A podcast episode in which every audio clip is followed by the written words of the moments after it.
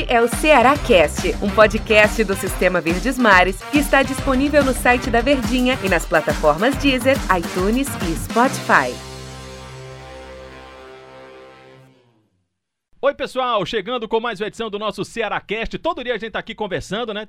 Estive um período ausente de férias, mas estamos de volta para as notícias do Ceará, para o bate-papo do Vozão. Eu sou o Antero Neto e estou aqui muito bem acompanhado do Tom Alexandrino. Como é que tá, Tom? Tom tudo bem? Tudo bem, né, Antero? Retornando, hein? Oh, Rapaz, eu, eu falei até no Fortaleza Cast pro Três Daniel meses Rocha. de férias, não foi? Quem Parece. dera, eu falei pro, pro Daniel Rocha, eu estava morrendo de saudade. Não de vocês, mas do podcast, viu? Eita. Sinceridade é tudo. Ué, é, bo- botaram o podcast chamando de um doido aí, mas deu certo. Não, eu, eu, eu tava com saudade de vocês aqui dessa nossa resenha. Ora. E tem jeito melhor de voltar pra falar de futebol do que falar de uma decisão e de clássico rei? Não tem, né, Tom Alexandre? Rapaz, Clássico Rei, final de campeonato, independente de como tenha ficado deslocado no calendário brasileiro, é final de cearense sem torcida, tem um atrativo absurdo. Pelo menos pra mim tem um atrativo Eu- muito forte. Eu costumo falar, aliás, eu tenho batido muito nessa tecla aí nesses últimos dias, de que o clássico rei é maior do que tudo.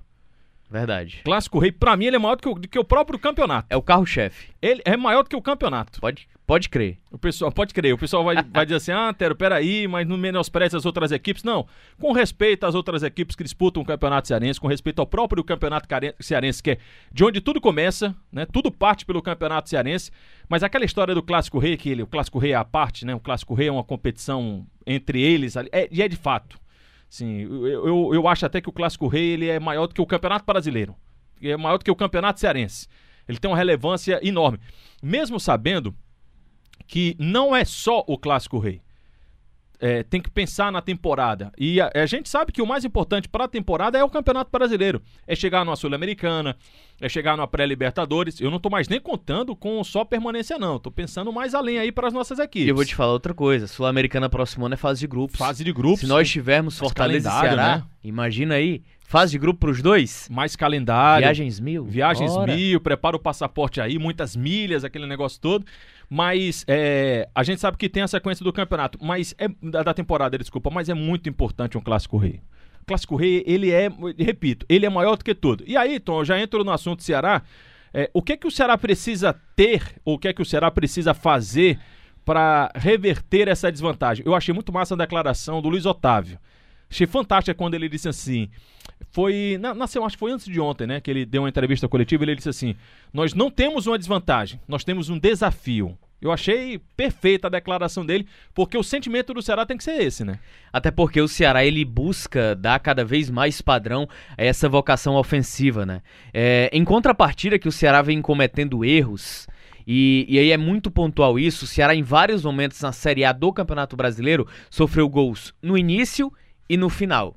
Se a gente for pegar um balanço de gols sofridos pelo Ceará no Campeonato Brasileiro, você pega uma amostra muito grande de gols no início, e aí, Sport, Santos, Goiás, Corinthians, e aí você vai pegar os jogos também ao final das partidas. Esses machucam mais, né? Exatamente. É um Ceará que tem equilíbrio. É um Ceará muito bem treinado pelo Guto Ferreira. Mas é um Ceará que ainda busca um equilíbrio. Muito mais pelo aspecto tempo de trabalho, e a gente sempre cobra isso. Mas eu acho que o desafio do Ceará é dar continuidade à sua evolução de vocação defensiva. O que, que é ofensiva, perdão? A gente sempre cobrava que o Ceará saía atrás do marcador e não conseguia reverter dentro do Campeonato Brasileiro tamanha dificuldade que os adversários conseguiam impor ao se retrancar. Tomasse um gol, era um Deus nos acuda, né? Hoje não. Hoje já é um Ceará que consegue muito bem equilibrar suas ações no ataque. Virou o jogo contra o Corinthians, virou o jogo contra o Goiás, não tô nem falando de resultado final, Fluminense. próprio Fluminense também. Então é um Ceará que chega evoluído nesse aspecto. Porém, à medida que ele evoluiu nesse aspecto, ele perdeu um pouco daquela rigidez defensiva que no primeiro momento o Guto encontrou. E o Fortaleza é completamente o inverso. Fortaleza ele tem equilíbrio nos dois setores. Se defende muito bem, melhor defesa do Campeonato Brasileiro da Série A. 10 jogos invictos e proporcionalmente a isso é uma equipe ofensivamente muito forte, que já era uma característica do Rogério e que ele foi encontrando alternativas para deixar ainda mais forte esse setor ofensivo diante das limitações. Então os achados do Rogério Ceni foram muito mais baseados em improvisações para encontrar uma nova alternativa. Então, à medida que o Ceará precisa ser eficiente no ataque, precisa também não dar espaço para um contra-ataque que o Fortaleza é letal. Bom, já que você falou, Tom, da questão ofensiva, mais do que nunca, nesse jogo você vai precisar. O Ceará precisa fazer dois gols e não tomar nenhum. Né? Um gol de diferença, lembrando sempre, é da equipe do Fortaleza, então o Ceará precisa é, fazer o que o Tom Alexandrino está alertando aqui, fazer mais gols, ser um time mais ofensivo.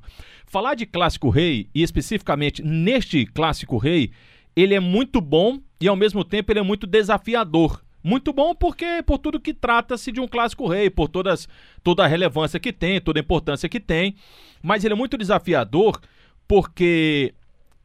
E, e ao mesmo tempo é muito desafiador para o treinador, porque a gente já tem, apesar do Tom falando aí sobre evolução, continuidade, a gente já tem uma amostra muito clara do que é o time do Ceará. E aí é exatamente num jogo como esse, em que você precisa. É diferente da sequência do Campeonato Brasileiro, que na sequência do Campeonato Brasileiro, a exceção vai ser da Copa do Brasil, que a gente vai ver ainda contra o Santos. Mas o, o Campeonato Brasileiro do Ceará, cada jogo, ele tem uma história que parte do zero. Cada adversário, você tem um adversário que você parte do zero. Diferentemente desse jogo do, do Fortaleza. Desse jogo do Fortaleza, o Ceará ele vai ter que. Ele parte com menos um no placar. E aí a gente já tem uma amostragem muito clara do que é o time do Ceará. E aí é onde que vem um grande desafio do Guto Ferreira. Porque a gente sabe, por exemplo, que, ah, Tério, quem é que tem que apresentar mais futebol? Os de sempre. Matheus Gonçalves, o, Fer... o Rafael Sobes precisa ser mais letal, ter... apesar de ter feito gol no jogo passado, no clássico. É, Leandro Carvalho. É, as peças estão aí. As figuras, os personagens, a gente conhece. E a gente até tem um conhecimento também do que eles já apresentaram, do que eles podem apresentar. Como que eles vão apresentar de algo diferente que o Ceará precisa apresentar algo diferente, que é o grande desafio nosso aqui de identificar e principalmente do Guto Ferreira que é de colocar em campo. E aí tem outro problema possível para o Clássico Rei. Como é que tá o Vina? Qual é a condição real física do Vina depois de aparentemente ter, ter deslocado o ombro na partida contra o Fluminense e aí depois foi colocado no lugar? Será que ele vai ter condição de jogo? Será que ele vai jogar com Antipoia? Será que talvez seja necessário o sacrifício do Vinícius para o jogo tão importante, na mesma proporção que tem um calendário enorme pela frente? E o Vina é uma referência técnica. Eu não vejo reposição à altura da referência técnica Vinícius dentro de campo. Outra dúvida: o Ceará precisa de ofensividade. Talvez ele vá com o Léo Chu que é a grata surpresa desses últimos jogos. Tem jogado bem. Talvez ele segure mais um Leandro Carvalho que melhorou no aspecto defensivo, mas ofensivamente ele vem deixando um pouco a desejar por justamente ter priorizado esse aprimoramento dentro de campo. Outro lado, o Léo Chu não tem uma boa recomposição e o lado esquerdo do Ceará ficou frágil. Que o Bruno Pacheco, normalmente os adversários dobram para cima dele. Vide o primeiro gol do Fluminense.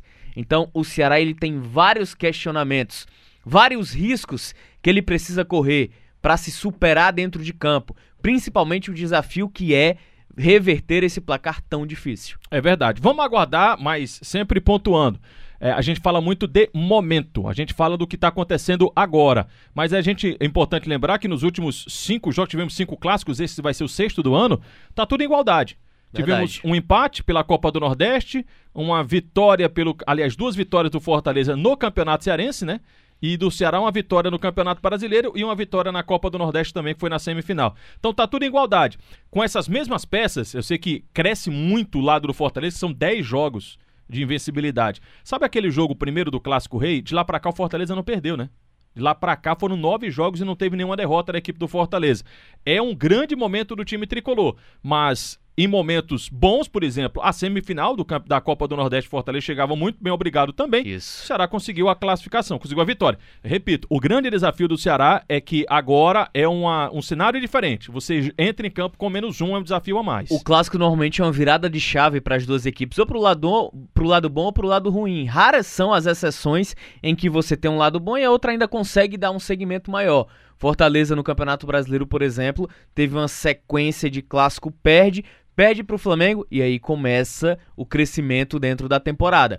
No, na Copa do Nordeste, Fortaleza tinha um bom momento. Ceará vence, ganha ainda mais solidez e é campeão da Copa do Nordeste naquele momento. E o detalhe é que se de repente o Ceará consegue reverter o placar, Antero, o torcedor, segundo título do Guto Ferreira, é. no comando técnico do Ceará, em pouco tempo de trabalho. Em um pouco tempo que poucos treinadores conseguem conquistar títulos, principalmente o que eu classifico a temporada do Ceará, temporada de resistência, pela sequência e maratona que ele tem. É, depois do jogo, a gente vai estar tá aqui analisando se uma, se uma vitória, se um título do Ceará, ou se não, mas analisando os, os, pontos mais importantes do time depois desse clássico contra o Fortaleza. Valeu, Tom, muito obrigado, hein? Valeu, Antero. É bom demais abraço, estar de volta. Compartilha aí com todo mundo aí, tá, pessoal? Um abraço. O nosso Ceará-Cast volta amanhã, então. Até lá.